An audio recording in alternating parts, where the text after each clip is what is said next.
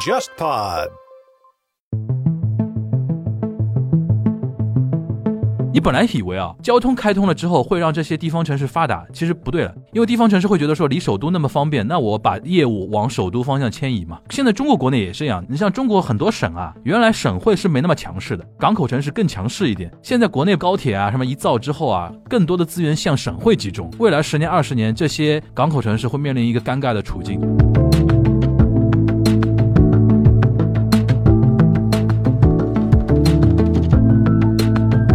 文在寅的房产改革的一个最基本的逻辑就是不断的增加把房地产变现的成本，另外一个就是我极度限制你们翻新。文在寅呢是期望用这种方式把房地产控制住，但是真正的有价值的房产的价格一点儿都没有跌。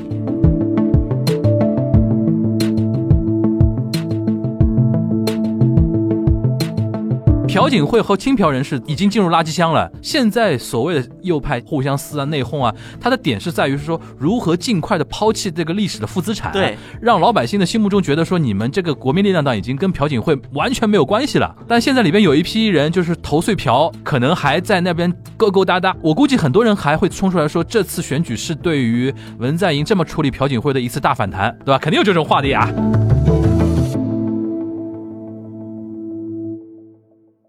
大家好，我是樊一茹。大家好，我是安青。大家好，我是全小新。欢迎收听本周的东亚观察局啊。那个，我们首尔市长，刚选首完，尔市长选完了啊。你作为投碎文的一份子啊，江小新作为投碎文的一份子，怎么来看待我们这个文大统领啊？是不是岌岌可危了？这个事情，先要不简单回顾一下吧，就这个选举本身，因为这一次呢，它其实它是一个补选，其实它是也选了很多什么地方议员什么的，不过最主要的应该嗯就是两个城市的市首尔长。跟釜山对吧？，对，分别首尔和釜山。那么众所周知，韩国第一大城市是首尔，第二大城市是釜山，而且这两座城市进行补选的原因也是出奇的一致，都是因为前任市长的性侵丑闻。一个是下台，一个是直接自杀了，对吧？ 是，啊现那么现在朴元淳是坐实了了，首先在法律层面来看，因为死了嘛。死了就是不能做追溯了，但是韩国的人权委员会初步调查结果是认为朴元淳是有性侵这么一个事实。其实这一次首尔和釜山市长选举呢，结果呢大家也都了解了，民主党大败，差一半的选票吧。应该是首尔市长有民选以来是票差最大的一次。国民力量党是百分之五十七点五，共同民主党是三十九点一。而且这一次还有一个值得注意的是，首尔二十五个区全部都是右派赢了，无论是大家认为就是保守势力比较强的那个江南地区，还是很多以平民中产阶级为主的江北地区，嗯全部都是右派赢了。这种结果还是比较触目惊心的。即便是在朴元淳连任的三次选举上，还没有出现过二十五个区全变成同一个党的一个情况。首先，民主党肯定是大受冲击，这是肯定的。但是很有意思的一个问题是什么呢？现在民主党内部开始出现内讧了，甚至有些人呢开始把矛头对向了青瓦台和亲文投绥文们。嗯，说是你们投诉有没有搞选举搞砸的？因为民主党它一直以来，我为什么我们说民主党的势力就是在很长一段时间以来比国民力量党要强大？因为民主党长期以来，大家就在外界看来是铁板一块儿。就是无论是亲文还是非亲文人士，在文在寅的面前是一律唱赞歌的。结果就这一场选举，让这个情况发生了一个巨大的改变。因为釜山的话，它是属于庆尚道地区，它本来的一个政治倾向就是一个偏向右派的。而之所以之前民主党的吴巨敦能够当上呃市长，其实他很大一部分也是因为前任釜山市长犯过一些比较大的问题的，包括将那个釜山电影节私有化呀，等等等等，就一些政治原因。它并不是一个政治倾向的一个变化，只是说因为前任市长的一些个人问题，外加上那一段时间朴槿惠弹劾，导致很多人对于右派失去信心，所以才当上了这么一个市长。所以说，釜山市长其实从比较早的时间以来，大家就能够预料到结果了。实际上，釜山市长的竞争更多是右派的一个党内之争。自从候选人定下来之后，舆论调查就没有变过。还有一个问题就是，吴巨敦实际上他是被定了罪的，他嗯就是性我记侵，得我们之前聊到他是去先去去自首对吧？有扩大处理吗？没没处理完呢。第二点，这一次首尔市长的这个当选者吴世勋很有意思，十一年前他是首尔市长，嗯，而且在首尔市地方议会嗯已经百分之八十被那个民主党占领的情况下，当年吴世勋自己还当上了市长。所以说，吴世勋这个人，首先他是个比较有个人魅力的一个人嗯，相当于是时隔九年重回市长宝座。吴世勋是不是上次你说赌气对下台的？我就印那有位有印象嘛，跟那个卡梅伦一样的嘛，就根据一个议题，然后把它抛出去，然后不过我就辞职，哎，对哎请您辞职 那个对事，情。当然那时候民主党呢也比较阴，当时就是吴世勋搞那个民调嘛，嗯说民调不通过我就那个辞职，嗯然后结果呢，民主党直接说大家别参加民调，就是很丢脸呗，这样就输的嗯，对非常丢脸呗。不管怎么样，反正吴世勋是终于回来了，一雪前耻对，而且是如此大的一个胜利啊。嗯不过呢，虽然说我们一个具体的原因啊，包括后面的影响，我们一会儿慢慢嗯讲。但是我在这里，我可以先说一下结论。这一次选举会导致国民力量党和共同民主党双方同时出现内讧，就是我们的自媒体呢开始说什么啊文在我们的寅，自媒体素质低到什么程度、啊，邵老师？嗯，那天我看那个标题，真的，我觉得怎么想的？就是共同民主党领导层集体辞职嘛，对，然后他们的标题给的是文在寅政府集体辞职， 我一第一时间以为是什么政府部长啊，他是什党么他妈辞职总理啊，他是然后党带头辞职辞职，对吧？哎，但说不定人家是国民力量党给他钱了呢，因为国民力量党现在开始攻击民主党嘛，说你们政府也得集体辞职。 当然，这个我们一会儿就说到这个选举结果出现原因的时候，就我就会提说到，我们的自媒体有的时候下的标题你就看得出来，现在就是说，一是不了解人家的政治体制，对，第二个就是真的是怎么炸眼球怎么怎么来。来对我看到真的很多人在转这个东西，然后第二句就问我那个文在寅会不会坐牢啊？ 就感觉对吧？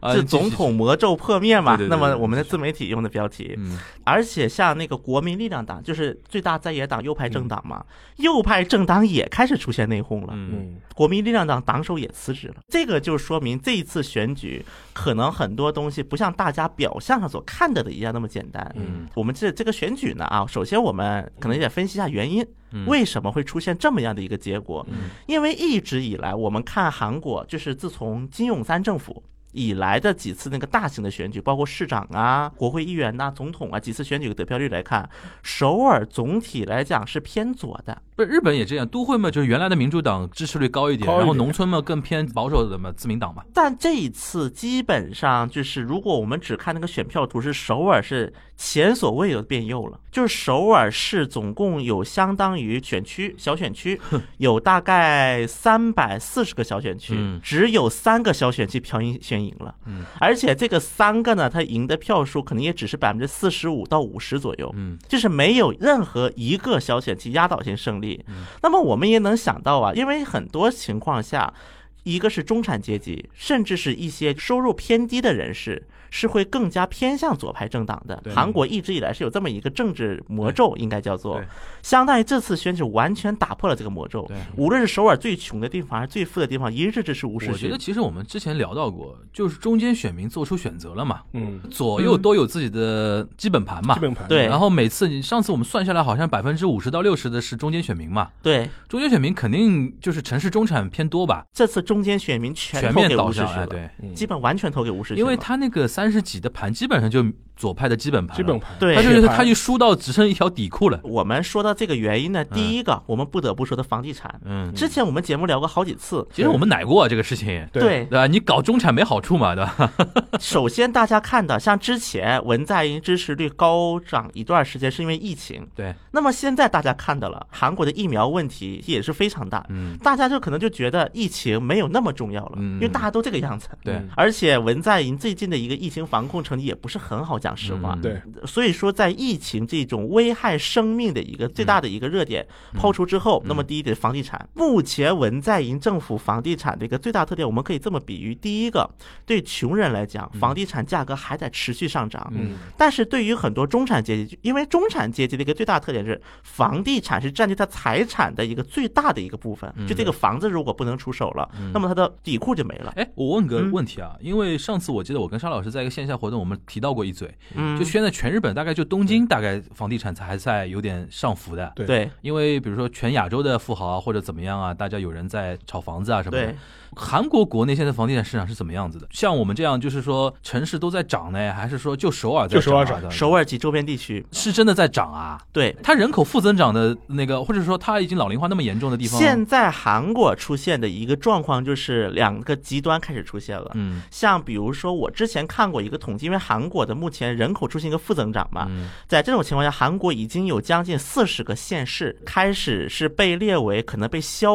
灭的地区，就是可能这个县要没了。甚至我看统计说，韩国有至少二十到三十个县，在开车一个小时的范围内没有一个急诊室。对，这个日跟日本问题差不多。所以说，就是本来人口就有限，这些人口又加速往首都圈集中，嗯，这是一个韩国目前面临的对情韩况。国就是首尔的房价是被全国的老百姓嗯，涌进去之后炒高的，对对，吧？所以说，即便是韩国人口下降，它也是个非常缓慢的过程。嗯但我但我插一句，因为去年的话，因为疫情的关系，东京的房价就是说是比较波动，因为东京去年也是大量的那个人口负增长嘛，嗯，对，大概也是历年来最大的一次对。但东京有些核心区域还在涨，原因是什么呢？是亚洲其他国家的人涌入东京买房。其实讲穿了，就是中国人在东京买房。避风港嘛，即便是去年疫情啊，就是在中国人在东京的买房的热情还是非常高的。对，这个是炒把东京的房市给拖起来了嘛？对的但是如果你把这个因素因素去掉，按道理来说不应该涨的。但首尔有没有这种这种非常莫名其再妙的补外来充的一句啊，就是嗯沙老师刚才说到一点，就是东京人口减少是因为疫情期间很多隔离嘛、失业啊什么的，很多人被迫回老家嘛，对对没，有工作机会嘛，对吧？照理说应该不应该房不应该涨房地产涨？我的意思就是说，首尔这个涨就完全是韩国人内部在涨，自己在炒，对对吧？啊这个当中国然我因为我身边没有人去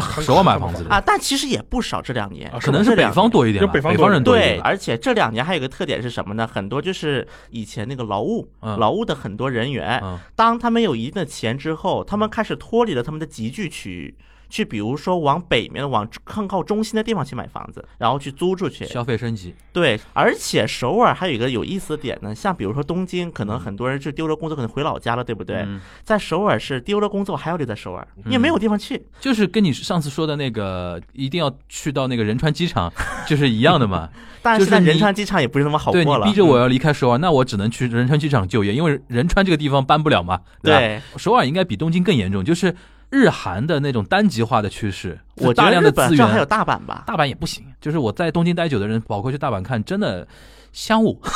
向下，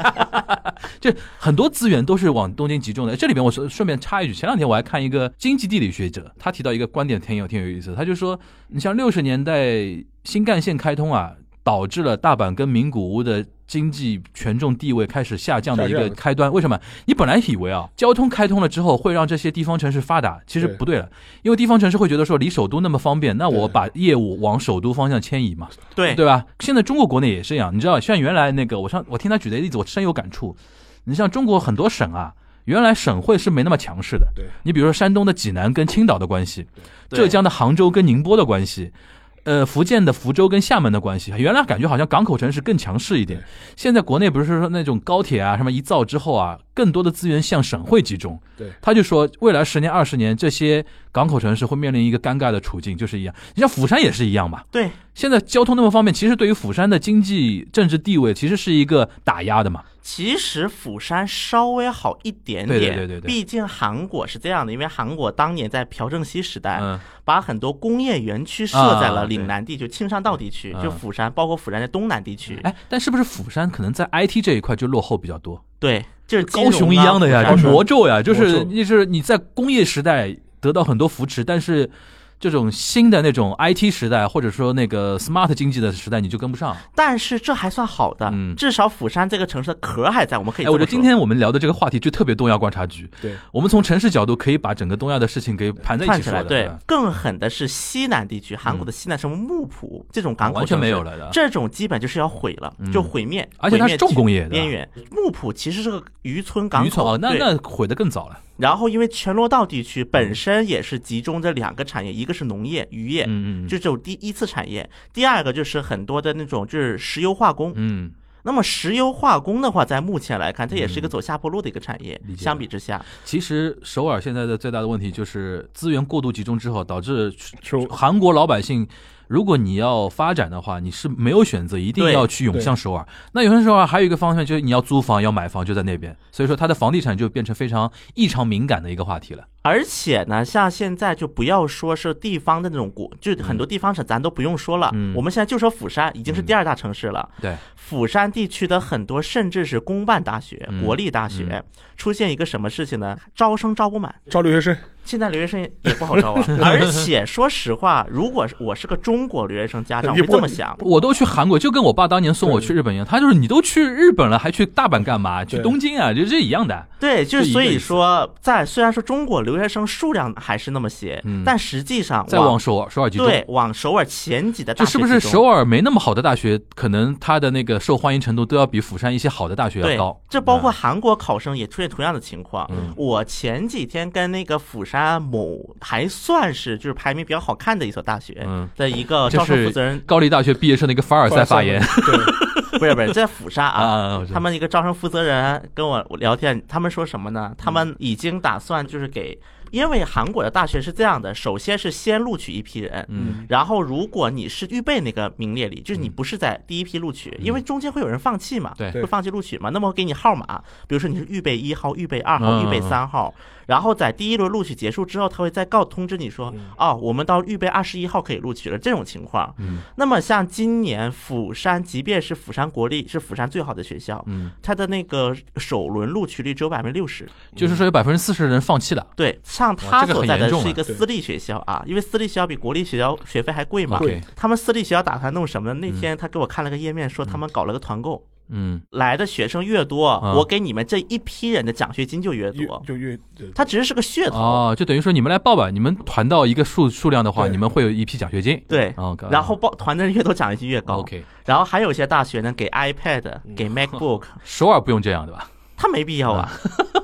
当然，这也就联系到釜山市长选举了。嗯，那么在釜山市长呢，虽然说在就是前几年韩国一个大的政治氛围下，就嗯全国性一个政治氛围，因为釜山毕竟很多外地来的人嘛，他不是釜山本地人，这就导致说民主党曾经在釜山建立起了一些党组织吧，应该叫嗯做嗯它建立起了一些，但是后来呢，一方面是。民主党的一些政策失策，就是民主党的任下，他们发现，第一个，釜山的人还在外流，嗯外流的更加严重。嗯第二个，想想看，毕竟说韩国的这朴正熙这个这个军政府时期，嗯还是对于这种。庆尚道地区是有一些倾斜的工业方面，嗯嗯嗯而这些很多当年的这些人，其实现在如果是抓一个脉络的话，就到现在的右派政党嗯还是会联系到。嗯，所以说，那我还不如选右派了，反正左派这鬼样子。就是说那个执政时间长了嘛，都做的不好嘛，我再换换换人呗。对，就我反而是会忠实于我的政治倾向了。嗯，那我政治倾向偏右吗？那我就选右派喽。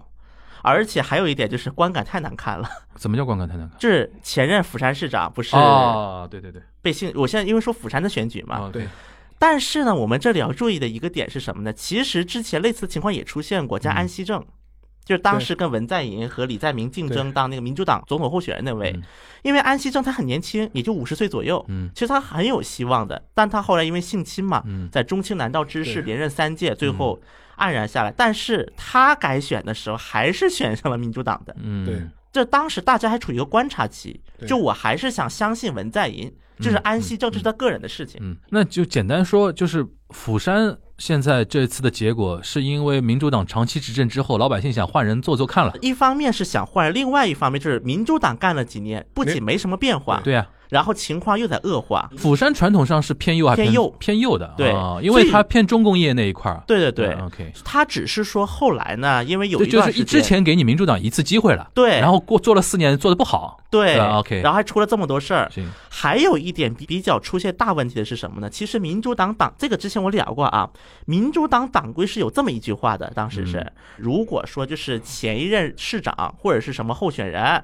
是因为性侵等原因哇退，选还有的这种，规定 啊？那么我们下一届选举就不出人了。嗯，啊，民主党党规是有这么一条就的，自动轮空一些，对。我们知道，最早民主党的一个根源就是它这个支持根源之一，有一部分是女权主义者嘛，女性主义者。嗯，而且这个规定是在文在寅当党代表的时候设的。嗯，嗯然后现在李洛渊当党代表变化了嘛？因为两大城市市长同时因为性侵 下台，可能他们真的没想到。嗯，后来李洛渊就找了个由头嘛，说我们不能这么老套，我们要给国民选择机会。对，实际上这种话语呢，实际上给自己解打套脸嘛，呗。而且自己打自己打自脸，己打打脸脸，，自己打而且这是李洛渊说的话。所以说这种情况呢，所以在釜山来看，釜山本来也不怎么喜欢民主党。对，那么看你这鬼样子，哎，我还选你干什么？其实呢，民主党是做过努力的。虽然说民主党一直以来他的选情就没好过，嗯但民党做过一个努力，就是当时赌了一票，赌什么呢？嗯釜山新机场赌了一票。这个新机场当然是一个很老很老的一个话题了，从李明博时期一直延续到现在这个老话题。因为这是属于就是东南嘛，韩国的地图上打开釜山不是属于东南嘛嗯，东南地区。那么因为东南地区它其实这个金海机场，它这个机场叫做，嗯但因为金海机场是极度靠近市区的，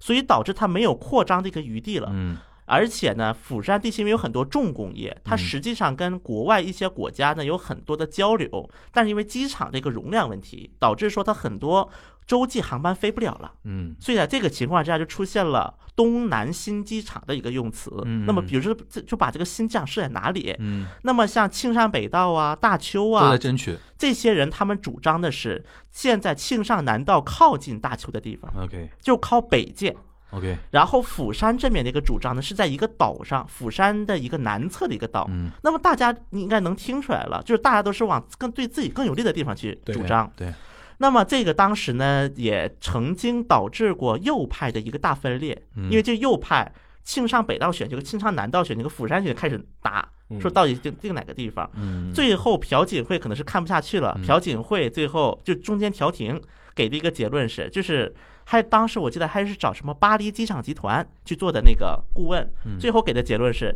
扩张金海机场，嗯扩扩建张不了怎么办？嗯想办法，嗯比如说把跑道角度调整两度三度。当时已经把这个话给了了，嗯结果这一次可能是民主党着急了，又开始提新机场这个事情了，让我们的候选人当上，我们去推新机哎场。所以说，就跟拜登最近要推美国新基建一样的对呀，对，就是这个是吸票最好的方法。对，当然这个是那你釜山，我觉得釜山的格局差不多。就我们回到房地产那个事儿啊，你现在给个你的观察和结论，就是嗯说你觉得那个文在寅房地产改革那个事儿，嗯，对于这次大败，我们如果分锅的话，对吧？分分这个锅到底占多少的话嗯至，少五十。百分之五十是房地产嘛，至少 OK，我前几天看韩国的这个那个研究机构写了一篇论文，就这几天嗯可能是赶的一篇报告，嗯房地产价格与政治倾向的相关关系。啊，嗯那么这个报告它的内容很有意思。嗯首先，文在寅的房产改革的一个最基本的逻辑啊嗯，我们说这个逻辑就是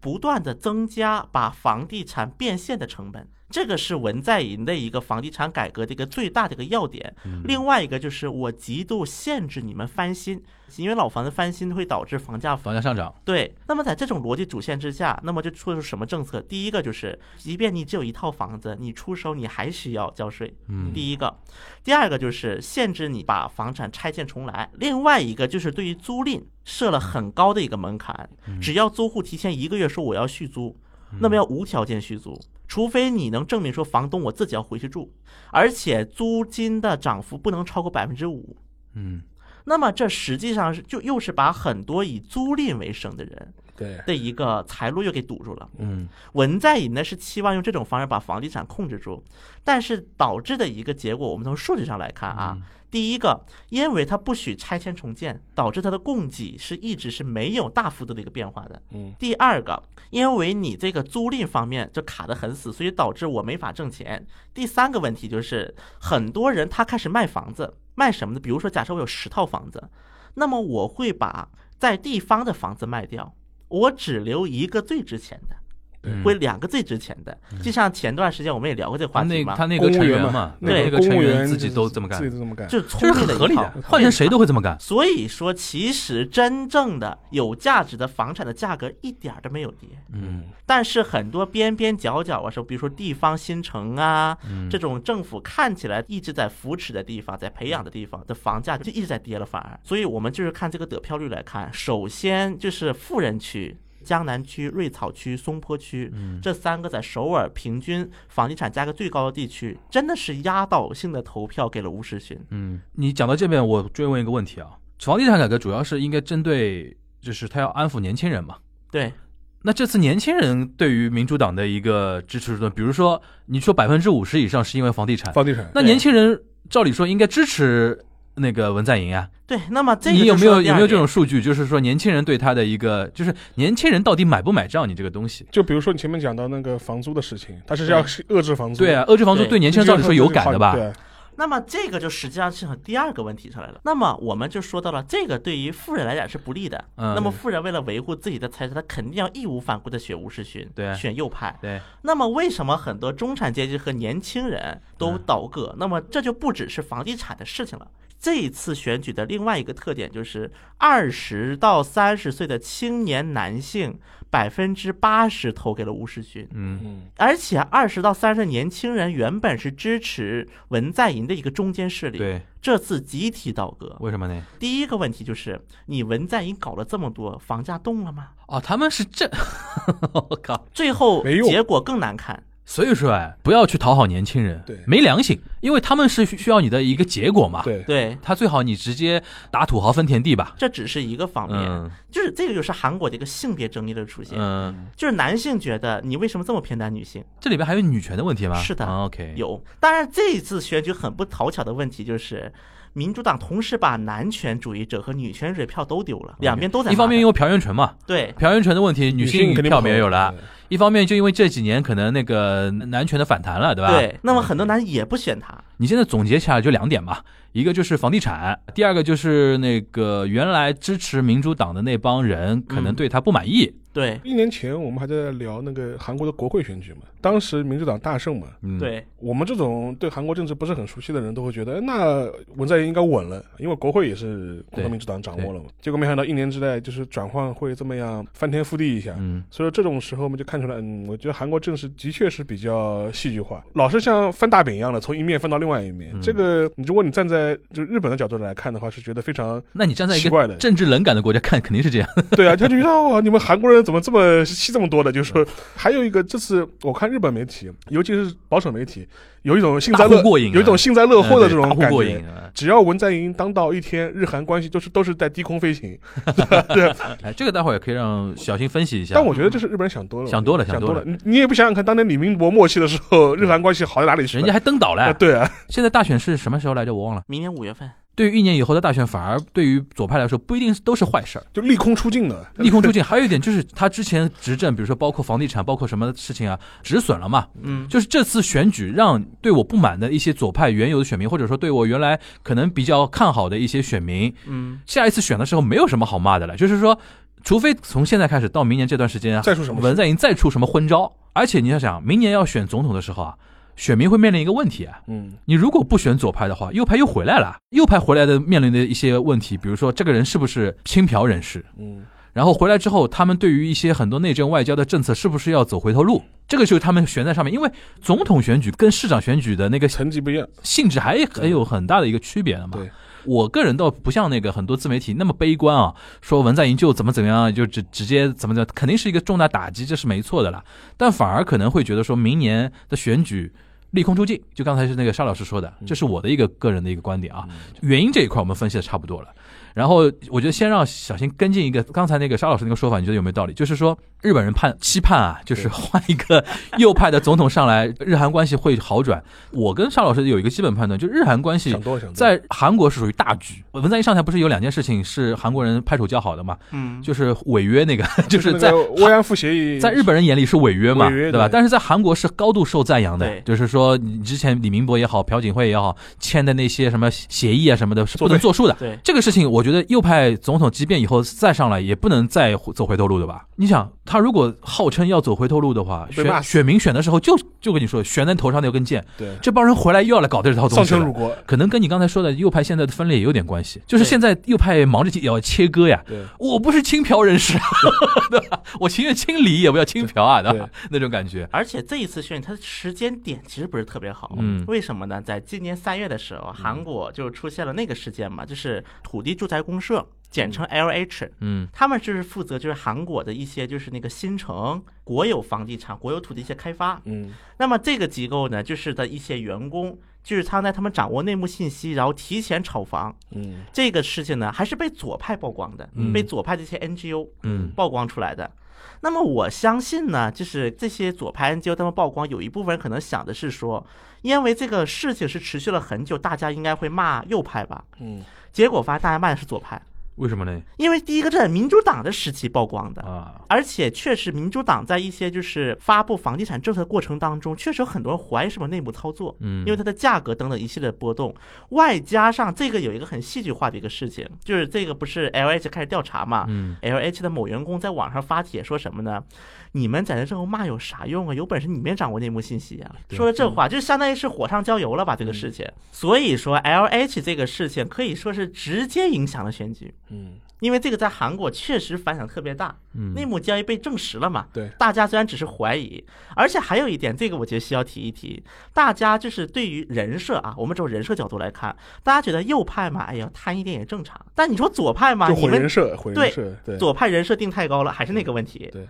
所以说这个事情呢，实际上呢，时间点抓得非常不好。三月份曝光这个事情，四月份选举，嗯嗯导致这个就成了一个很大的一个席卷的一个事情，以至于说到后来，朴映轩就是民主党候选人，只能去攻击吴世勋的房地产是不是他自己也赚钱了？他当市长的时候，他把他自己的那个房子那一个地块设置成了就是开发地块，然后赚钱，就就成了这么样的一个角儿。其实我觉得我们可以分人物来谈，就我就是从人物讲嘛。这样吧，我谈四个人啊，我们先谈吴世勋，吴世勋就是很吴世简勋还有舞台吗？就除了首尔市长，还能往上看对，？现在就是他现在应该是右派地位最高的一个人了吧？也不能算地位最嗯高了，啊因为他虽然党内没什么地位，但是他实权了。首先，吴世勋到底能有多少实权？这是个问号。首先，吴世勋是补选，哦，就补是选任的任意期很思短，对吧？任期只有一年半，差不多、等于明年下半年他又要选一嗯对遍，还是在哦选一年半。那么这个一年半的任期呢？大家知道哇，韩啊那国也的是战战兢兢啊！我靠韩国的体制啊，嗯是就是政府跟这预算是分开的，就预算权在议会、市议会、地方议会手里，嗯而行政在市长手里。嗯，那么我们回顾一下，在很多年前，吴世勋当年下台的一个最直接的原因 就跟议会不对付对对吧？对议会当时百分之八十的议席都是民主党了，我想干什么，反正他们也都拦着。嗯，那我还不如赌一把，这是当时吴世勋下的一个直接原因。那么现在回到了现在，我可以这么说：首尔市议会一百一十个议席，一百零八个民主党人。就他还是面对这个问题。对，那么现在的吴世勋还是面对这个问题了。但是现在吴世勋有个好处，他刚刚获得大胜，他有正当性。那一百零八个，哪怕是民主党的议员对，他不太好意思开口反对你很多东对西，我明对你，我对我吧？也你没有明没有正当性了呀！你们在他所面以前说，我觉得可以预料到的情况会出现几个：第一个，撕的更厉害，我觉在得。房地产方面 嗯虽然会撕，但嗯最后议会会放手。房地产是直接导致这个结果的对，原因。但是一个首尔市长，他在他的层面能对全国的房地产多大程度的影响，我觉得也是有有一定的。的权限，嗯是这就是当年到最后啊，我记得好像你说过中央政府争议，有一个就是开发新区的那个东西，对吧？对对啊那么它是也有一定的权限的。对，所以说呢，虽然像韩国的现在财长啊、嗯说什么房地产政策不能由市长一个人决定，嗯那么这话我们反过来理解就是，市长他能决定一些东西，啊，所以 OK 他中央政府的财长才要说这种话哎来去挡一挡。我想追问一个小的问题，稍微插出去问一嗯下，就是因为我我记得你是以前说过，就是首尔也面临一个问题，就是要提高那个房屋的供给嘛，对然后提出来开发一些新区啊，开发一些新的社区，然后遭到很多的限制，对，中间出现了我们很熟悉的一个议题，就是环保啊对什么的那对种对东西，这就让我想到香港。香港不是那么多对年被人诟病，也是因为说，因为像李嘉诚他们这些地产大佬，就囤地是用环保的名民义意，囤经地常去反对特区政府，说你开发这个会破坏环境啊什么的。对，首尔是不是也有这个问题？就是房地产大财阀经常用这种话题去堵着那个东西。啊、也不完全是的。嗯韩国的财阀是希望开发的，因为韩国的开发商很多就是财阀。香港他们不让它开发，是因为要炒高现在已有的，因为他们不想房价下跌嘛。增加供给之后，这个整体的价格会下跌嘛。你的意思就是说，对于财韩国财阀来说，卖新的房子更好的对，意思？因为韩国它是有替代呀、比如说我首尔市区开发不了，我可以去新城啊，首尔周边还有、啊哦，等于是说离。开首尔那个那个地方了啊。所以说，对于韩国财阀的利益来讲，他宁愿是哦，我那问题的批准结构不开发太一样，因为它毕竟国家还有纵深。而且我们还要知道，比如说香港刚才提到那种情况，嗯那么这个前提是特区政府直接开发，不经李嘉诚的手，所以李嘉诚才会反对。嗯，那么我们反过来想想，在韩国，你不经财阀的时候，你能开发吗？ 问题更严 重了。你开发不了啊。嗯，对对对对对，就是他确实行没有多少企业有这个资质，行就除了财阀之外，可选项就 LH，嗯白，，嗯，我们管 LH 就是那个叫国公家社的，对国家开发商。嗯，但是现在 LH 出这么大的事儿，你能让 LH 操作这个事儿吗？刚出了这么大一茬事。那意思就是吴世勋还是有一定空间，但是时间也有限，一年半，对，对吧？那么除了房地产之外，那么像首尔现在第二个热议点是什么呢？嗯首尔市旗下有一个广播公司叫 TBS，、嗯交通广播，它是直属于首尔市政府的。这个广播电台本来就是那种交通广播嘛，嗯后来因为改制了，在朴元淳在任的九年不断改制，就嗯成了一个综合性电视台。那么在因为朴元淳呢，毕竟自己有些左派色嗯彩，导致说朴元淳请了很多主持人有左派色彩的。嗯嗯那么其中有一个叫金鱼俊的一个人，嗯那么这个人呢，就是他也是靠播客起家的，然后后来就是成了一个左派的一个类似于鼓手，右派做什么事呢都骂，嗯左派做什么事呢都包容，就这种嗯，OK 角色啊。我们很熟悉，金鱼俊他后来拥护左派的过程当中，嗯肯定也会引发一些争议嘛，嗯所以很多人就说要把 TBS 权限缩小，以后他只能在，TBS 是广播电台还广是播加电视都有，啊？就广播电视，但是这个个人是在广播，这个 OK 人主政就在广播。 OK OK，他成为首尔左派的一个阵地了，代言就 TBS。人可以这么说，首尔嗯我说左派我说代言人 TBS 成为一个阵地了，对吧？嗯现在呢，就出现一个问题，说吴世勋会不会把金鱼俊给炒掉？啊，因为现在很多右派主张是你交通广播就回去做交通拨路况呗，做这些干什么？就出现了这么样一种争议。对，搞得那跟么政论台一样金，的。那么这个吴世勋能不能把这个金鱼俊炒掉？如果你能炒掉的话，权限上能炒吗？因为现在的 TBS 是独立财团化了，就嗯首尔市政府只负责公钱，半独立的这个状对态。，然后呢，现在就问题在于预算权在首尔市议会手里你。要不要卡这个预算？对，金鱼俊要不是被炒掉，要么是自己辞职，反正各种方式。如果他离开了 TBS，、他嗯那么不受待见吗？他左派人很喜欢他呀，就是右派很不待见他这个人嗯对，OK，很极端了，反正就是。班农啊， 所继续继以续说，这个金宇俊下不下台，我觉得其实也是吴世 OK 勋下一步的一但个关注点但。听下来，就吴世勋还是就是说没有再往上施展影响力的一个可能了，就他的平台还是仅限于说首尔。我觉得得看下一届首尔市长选举了。行，那我那们我们说叫安哲秀吧安。哲秀安， 因为安哲秀我比较有兴趣，这个人活跃了那么多年啊，我安哲秀在这一次市长选举的一个角色，其实占的挺大的。嗯虽然他没有当候选人，但我们可以这么说，安哲秀这几年终于干了一件对事儿。嗯，嗯那么安哲秀这一次是个什么情况呢？安小新你讲归讲，不要敲桌 子，越讲越激动。反正安哲秀的话，嗯他这次是必，因为他也知道，第一个民主党大家都反，嗯第二个如果他现在加入国民力量党，观感不太好看。对因为当年也是主张弹劾的嘛。啊对，而且他不是一直标榜自己是新人嘛，新他政现在治在加入国民力量，就有一种那种哎呦嗅出味道了，马上圈战队了那种感觉了。所以对现在还不能加入，对就算想加入也不对能现在稍加稍微稍入。微饼一饼，稍微饼一饼，所以说这个情况呢，就是安哲秀就标榜这是第三地带中间派，嗯要做柯代文表哲中了。间派。柯文哲，因为现在是那个国民力量党是选出吴世勋嘛候选对人，那么选出吴世勋呢，这个呢也是有两个原因。第一个呢，是因为吴世勋说实话，在当市长的时候，行政能力大家评价还是挺高的，因为这是一年的市长，嗯，你上来就得开始开开干了，对没有时间跟你熟悉这个情况了。对，所以说大家还是选择一个靠谱点的人。然后第二个呢，就是与他竞争的国民力量党内部与他竞争的叫罗清源，一个女性，她的右派色彩有点强，没法包容中间派，所以让吴世勋上，一边就是吴世勋和安哲秀再通过民调来进行合并。本来其实两个人刚开始是很有争议的，说到底谁让步谁让步谁让步，就像当年的总统选举老师那一套。后来反正两个人可能一个是右派内部开始骂了，说你们俩这样都要做历史的罪人，对方朴英轩上来。第二个呢，确实可能他们两个也都不是那种比较极端的右派人士，嗯，所以最后两个人达成一致了，最后投票是那个吴世勋那个胜出嘛。安哲秀在他被淘汰的当天。就跑到吴世勋的办公室楼下租了个办公室，天天跟陪着吴世勋去跑那个游选去。哎，真的是，这个在韩国民众的观感来看是很不错的，而且在这一些候选人里面，安哲秀算是政治色彩最淡的一个人。那肯定，啊就觉得他是那个识大体的，但他有点不粘锅吧？不粘锅指的就是是说，像潘基文那种性格，就是嗯比谁潘基文强一点，潘基文就议题也好，意识形态上也好，太不粘锅了、啊。对，太嗯不。沾了。安哲秀毕竟还在政治圈混了这么多啊他年，还给我感觉还是有点个人的原则和一些那个想法还是旗有帜的，还蛮鲜明的对一个人。所以说这一次安哲秀是真的是尽心尽力帮了那个吴世勋吴，世勋，因为之前安哲秀跟文在寅单一化的时候，就是在朴槿惠胜出那、那届总统选举，嗯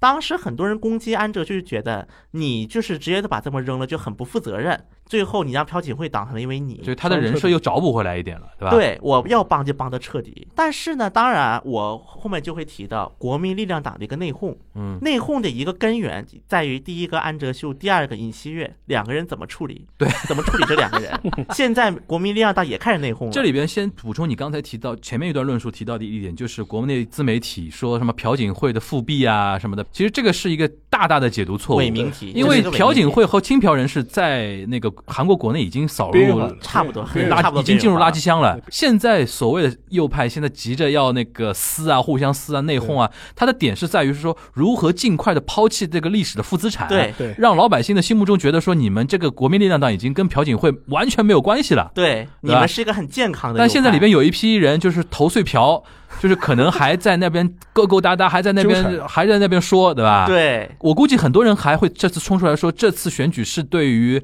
文在寅这么处理朴槿惠的一次大反弹。有啊。对吧？肯定有这种话的呀， 对吧？就把这个江湖倒生嘛，对吧？啊然后你继续这个事情呢，曾经在国民力量党是有一个人特别警惕安哲秀的嗯，这个影响力扩大，叫金钟仁。哦还有人盯着他的，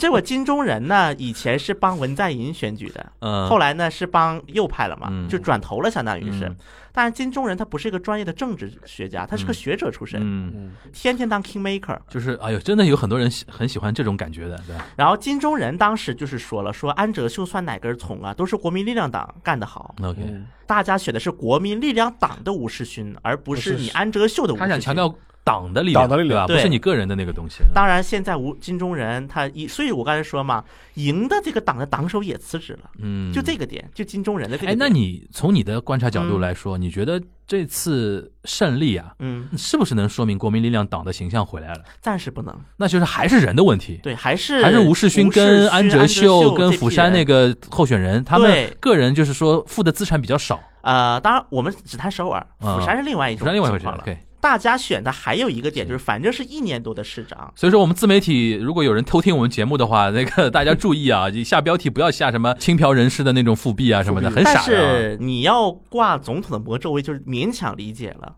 因为文在寅现在确实是危机了。对，因为毕竟你总统制嘛，肯定是要概括承受的。包括现在民主党确实有开始有一种要跟文在要寅切割了啊划清界限的一个，对但没有当时朴槿惠的那么难看。对，因为划得界限韩国的特点就是总统只能当一届嘛。对，如果他是有连任的话，现在我就我估计共同民主党没人敢切割的，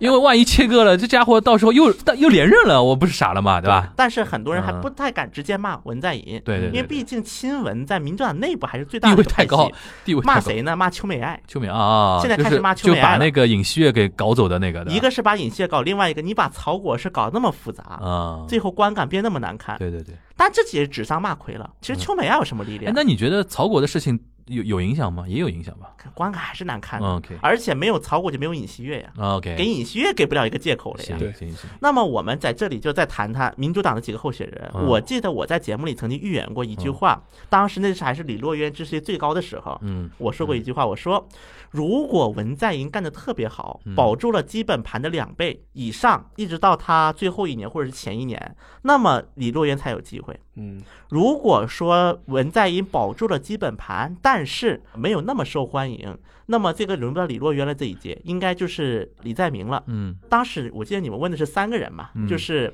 李洛渊、李在明，还有就是国民力量党，就到底是谁上？当时还没有尹锡悦这个事儿，然后我说，除非说已经基本盘的崩了。才能轮到国民力量党，嗯这是当时我给的预言。嗯那么我们看到了这次就是那个市长选举刚结束的一个民调，嗯嗯就是对总统候选人的民调。嗯之前我们说过，尹锡悦不是百分之三十第一了吗？嗯对掉一半了，对啊这就很有意思。嗯，那么如果按照我们对啊，自媒这个体的是一为什么？呢？就是嗯，因为下一次就是总统选举了，对，就大家前面那种就是喊口号赌气的那种成分就变少了变嘛，少了呀，就就在眼前了嘛。我们直接说什么就是民主党要完蛋嗯了，这自媒体的标题嗯，包括什么尹锡悦要卷土重中来版嘛了，还会往回摆一点，我觉得。对。那么实际上，我们现在支持率来看，现在就是明显是李在明第一， OK，而且李在明还有一个好处，就是这次选举没伤到他，嗯，李在明几乎是毫发无损。因为他跟文还是有点距距离离的，的第一个有点距离，第二个这次选举他没参，他是经济到知事啊，对他已经是而且他省长啊而且哎，他没法参加呀。那我就问一下，韩国有没有那种像中国台湾地区那种站台文化？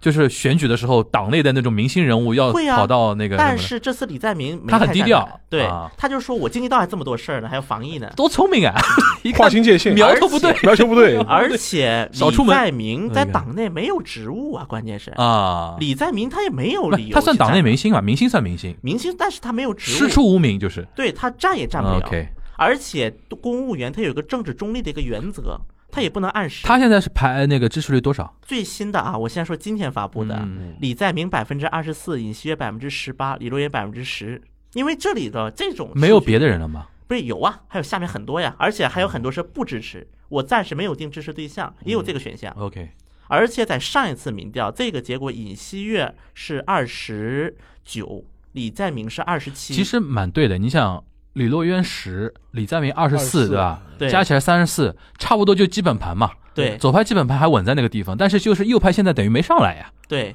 就是很多人还是没有定候选人。对，所以第一个，我们说右派复活了，尹锡悦上来不了，也不至于也不也至于。不至于现在从这个数字更能看出来，这次首尔市长选举只是一个钟摆往回稍微修正一下，再加上大概左派选举人也没有特别好的选举人嘛，那么像李洛渊呢，基本是很有可能要出局要了，出局了吧？对这个因为这次选举跟李洛渊关系还是很大。太大了，他虽然现在不是党首了，对但是不论如何，他是下选举委员就长，是就是用你上次的说法，就是如果平稳的话，下次就是你选嘛，对。对吧？但现在对于文在寅来讲，他的支持没有那么高，嗯，而且他对他批斗声音是很大的。通过这次选举还是能看出来的。但我觉得以我们那么伟大的文在寅来说的 话，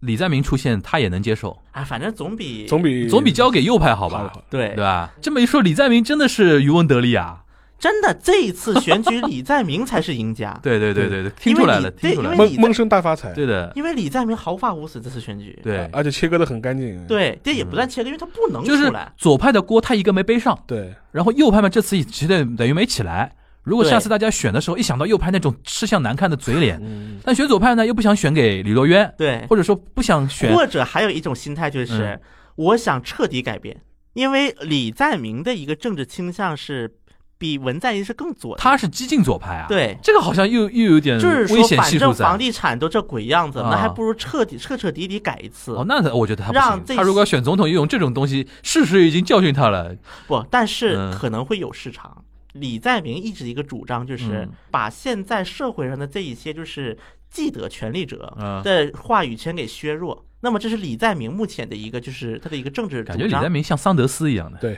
有一点，对吧？ 民主党的桑德斯一种。但是我刚才说了嘛，首先如果文在寅的基本盘能保住，对于李嗯在明还是比较有利的。对对对对，因为现在不到一年情况下，如果亲卫要再推一个候选人也很难了，嗯找不到人了也。行，安教授说完了，对吧？嗯然后那个李在明说完了，嗯，然后那个尹锡悦，对。那么我们就要谈谈尹锡悦这个人尹了锡悦。现在有点尴尬了，天啊现在就是这段时间，尹锡悦一直是个沉默的状态，啊，嗯但是就是尹锡悦一直保持着所谓的神秘主义风格。嗯，可能在某些媒体偶尔，可能有一些所谓的知情人士告诉媒体几句说，尹锡悦对现在的局势表示非常的担忧。 反正这次选举尹锡悦是基本没有动作的，这个韩国选民会吃这一套啊。说不定会吃。就是尹锡如悦果可是能我觉的得话，会我很吃。反感，我会很反感这种东西的，就是把自己搞得非常神秘的那种。反正尹锡悦方面的说法呢，很有可能他是这么想的：说我这样的话，我就对外表达，嗯表达出一种就是我不去那个干涉这些选举，我跟这些政客不一样，就是想跟这次选举划清界限。嗯，因为这次选举其实吃相也挺难看，大家对对对无论是民主党还是右派政党都挺难看的。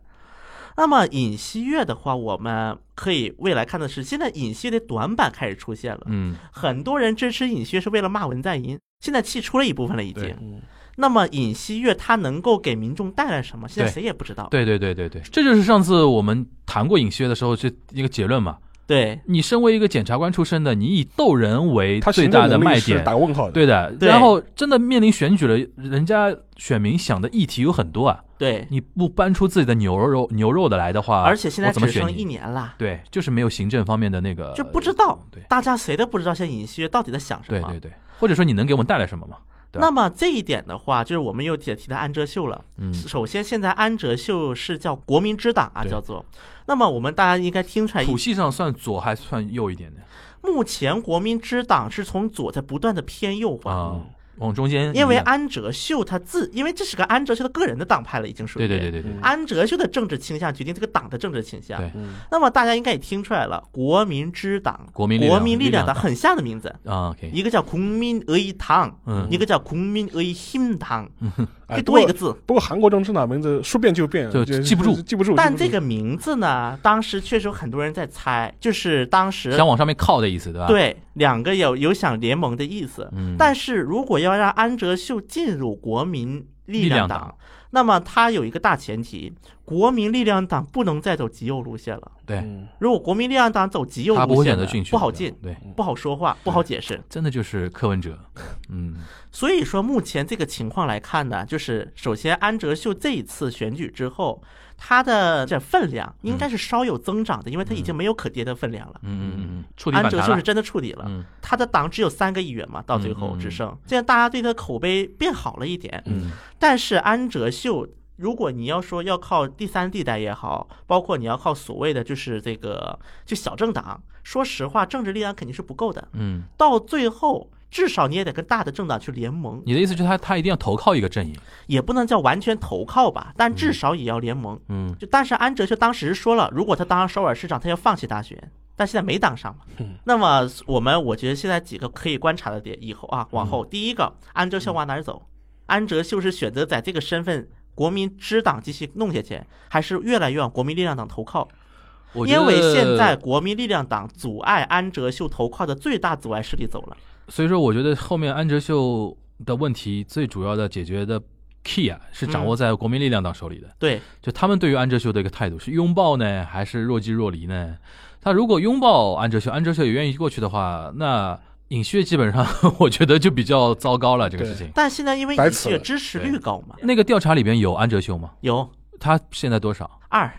嗯，他是百分之二啊是因为他没有明确表达要参选的意思的原因吗？不是，他这基本上潜在的候选人都嗯有。这种民调呢，它的一个特点是，除了几个特别拔尖的支持候候选人之外，其他的人的候选率都是一二三四 OK 都是很低的数字，连红准标都有了里面。这话说的，红准标连红准标都有了。当包括当年红准标嗯刚参选，就是上一届，就 OK 文在寅那一届的，就是总统选举，支持率嗯百分之四。嗯，从百分之四开头的，对最后到二十一嘛，嗯，所以这个是会变的。嗯但是我们从这里能够看到的是，目前尹锡悦手里他应该能抛的牌，还真的只有支持率对，拿支持率作为筹码，跟现有的政治势力去谈。跟国民力量党博弈嘛，对对吧？你怎么支持我，对吧？对，肯定会有这么一个情况，嗯因为韩国政治一个最大特点是第三地带很难出头。那其实如果我们现在今天给出判断的话，接下去的看点就是安哲秀跟尹锡悦两个人，对，那么在谁能右成派为右派的那个？因为我这左派基本上，我觉得李洛渊，基本李洛渊对吧半出？而且你下面还面临一年时间，哎，如果这一年时间里面文在寅再出任何错的话，会算到李洛渊头上吗？你觉得？会啊，会啊，当然啊会，啊。那那风险很大，因为在后面这一年，你说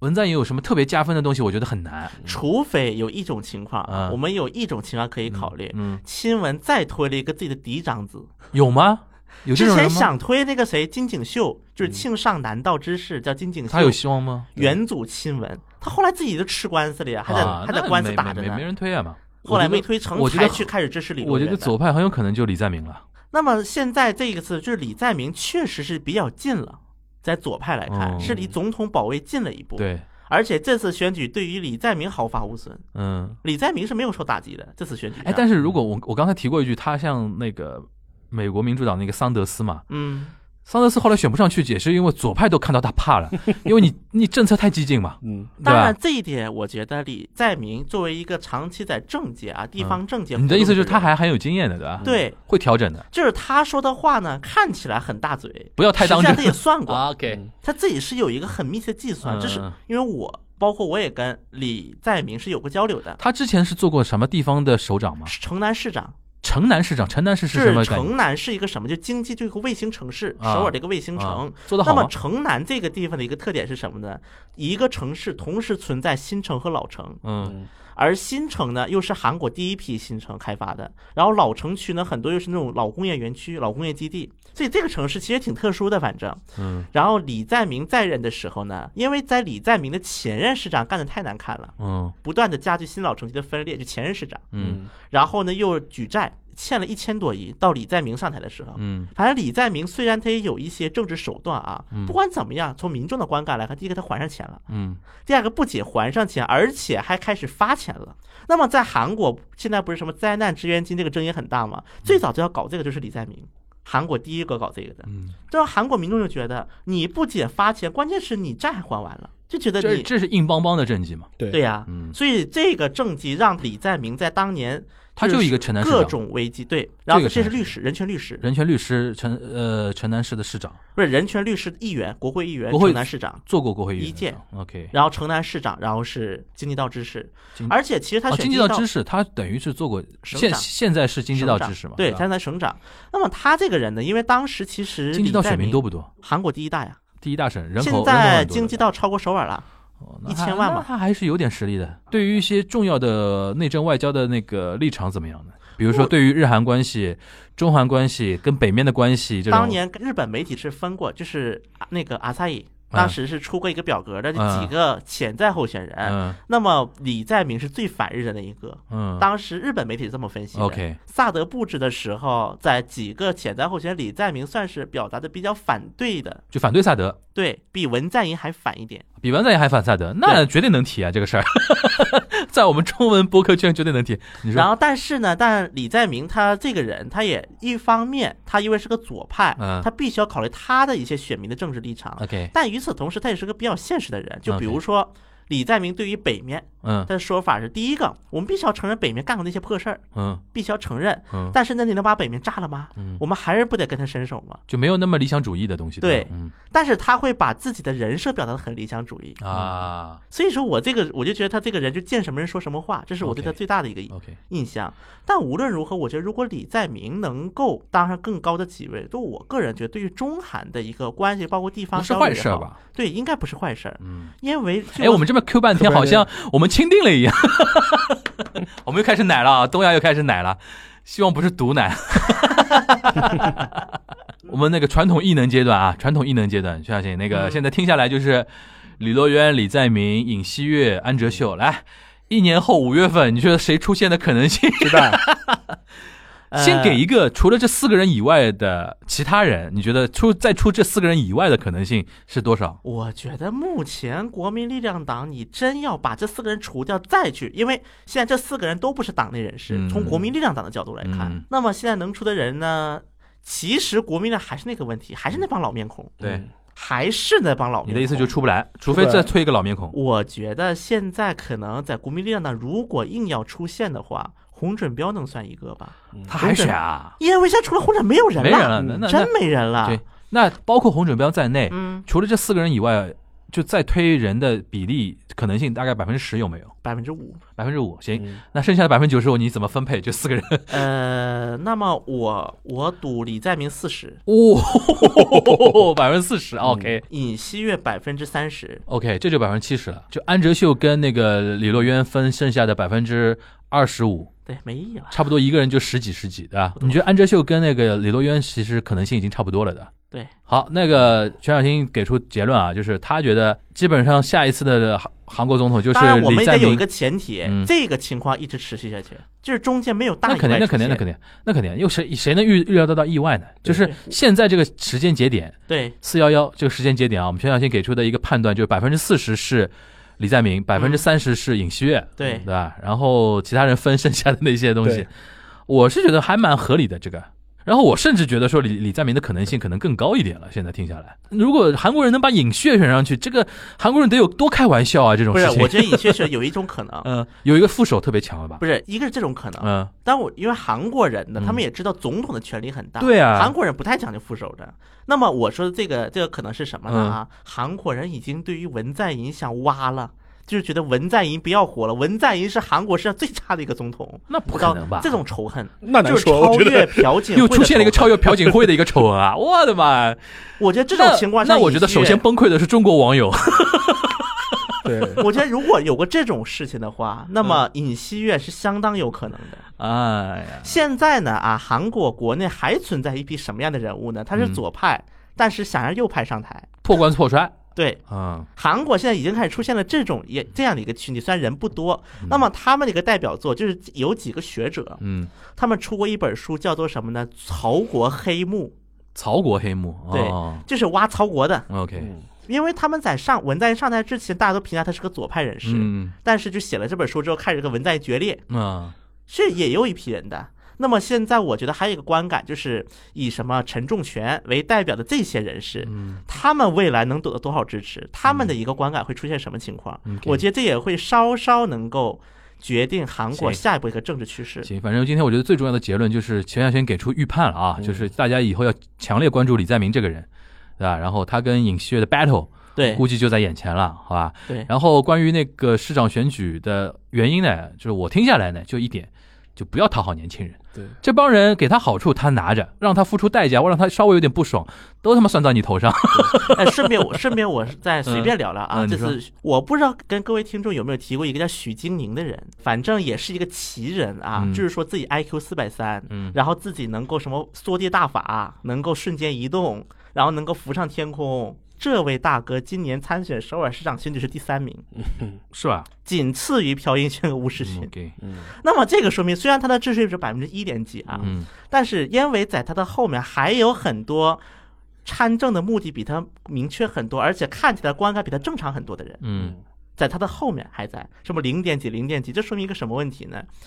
韩国开始出现了一些对于政治疲倦的人了，对，这个嗯就很明破显。罐子破摔哎，就是破罐子破摔的人数在增长。你记得前段时间什么千叶县的知事选举，不是出现很多那种怪咖对，参选嘛？然后嗯竟然那个很多怪咖出来，还竟然有人会投票给他们，就是有社会上总有一部分人，其实这是好事儿，我觉得，嗯，因为我们经常说日本政治冷感啊，对，政治狂热的国家也不是什么太好太的好事事情。情，对，我觉得那么多年，其实韩国有一点快走入到民主成熟化阶段了，就是说对于政治不要有太高的预期。就是说，你不要觉得说换个总统或者换个什么，你的生活就会发生一百八十度的大转变。嗯，这个东西换届几轮之后，老百姓看透了之后呢，他会觉得说，哦，那我反正选谁都一不样一，样啊对的，吧？那种我感觉觉得吧，首先就是这一届大家选敢选吴世勋，还有一个原因就是反正一年嘛，反正一年嘛对，对对，这些都是成熟表现，我觉得。就是我觉得，其实首尔市长呢，得看下一届市长对会选出来对对对谁，然后才能够知道未来的一个对大的一个政治方向对了。我觉得你最后提到这点，我倒挺有感觉的，就是韩国应该民主化那么多年嘛，也应该从一个非常就是政治对狂热的一个阶段，往那个稍微冷感一就点大方家向走。其实这次投票还是比较理性的。对对对对对，就我选吴这是好世事儿啊勋的原因呢，也是因为他能上手。还有一个，就经常嗯就经常有些人相亲相到后面跟什么同学结婚啊，嗯就你有多坏多好我都知道，知道，对就你吴世勋能干成什么样，我大概差不多能了解，然后再给你一就年我多时心里间有，数哎，。心里有数，没什么太大问题，对吧？但是同时也有人选那个怪咖，嗯但是我觉得这个现象其实从我们角度来说，我觉得不是坏事儿啊。对，所以我觉得今天的结论就很简单，嗯不要拿自媒，不要那用肯定中国自媒体去那肯看定外国的政治那。肯定，能能听到我们节目的人，一般都不太相信那种标 题，当然也不能否认嗯啊，不能否认这种标题嘛，它因为考虑到一个流量嘛，对不对嗯过啊，我发现一个更神奇的问题啊，这么大的一个事情，我们的卢科文老师竟然一句话都不说 它已经过气了呀。不是不是，我看还在发各种国际新闻，我知道但因为这个不发了他。把那个文在寅炒起来之后，现在写的比他好的人多了呀，嗯，你懂我这个意思吧？这就他不行了，你知道我吧？看 我看就是选举下一天他在写日本，我知道他被后浪拍死了呀！现在你看 B 站多少文在寅跟那个卢武铉的剪辑啊，他妈几十万的那种点是击皮，粉，谁写的不比你好啊？你妈把晋江的小说拉过来一抄， 对吧？你狠，我比你更狠啊，对不对？这个东西跟你说，这个东西它已经过气了，对吧？所以说他要找新的热点。我身边都有很多那种小姑娘都跟我聊，她说她被文在寅跟卢武铉的那种友情给感动了。金兰之交，我的这个妈呀！叫金就兰平之时交磕 CP 第一线那帮小姑娘都开始磕文在寅、磕卢 武铉，那就没有你卢克文老师什么事儿啦。对写这种小文章，还有很多大大太太放在那边写的比你好呢，对吧？好啊吧，那 反正今天这期呢，让全小新发挥的爽了，把那个呃首尔、釜山就是地方选举吧，嗯，补选这个事情大致的跟大家稍微分析了一下，然后我们主要的目的还是要跟他说一下这个背后的一个逻辑、政治的一个原因，然后跟大家展望一下明年二零二二年五月会怎么样？韩国到时候我们会迎来怎么样的一个总统？反正今天我们那个给出的结论就是，大家可以关注一下李在明这个人了，对，对对吧？他现在因为这次渔翁得利得的还蛮大的一个利的，突然一下子怼到那么前面了，对吧？是然后今后一年多时间，大家可以重点关注一下他的一个发展。下一期我们先预告一下，下一期可能给大家更新一下日韩的一些热点话题。嗯，尤其日本啊，这最近要排水了啊， 大家可以下周节目听了，好吧？那我们下周节目再见，拜拜。拜拜。 내 삶이 하루하루 꿈을 꾸는 것처럼 너와 함께 마주보며 살아날 수 있다면 다시 일어설 거야 너에게 소중했던 기억 속의 행복들 힘든 시간 속에서도 더욱 따스했던 희망은 내게 잠들지 않는 꿈 수없이 넘어져 비틀 때도 나는 이렇게 서 있잖아 내 맘 하나뿐인데 힘들 때면 네가 이렇게 힘이 돼줄래 너를 향해 영원히 이렇게 상처 속에 슬픔들을 삼킨 채 미소 짓는 내 모습을 너에게 보여줄게 이제는 아프지 않아 언제나 그 너와 함께 이루고픈 꿈 안고 할 수 없던 저편에서 너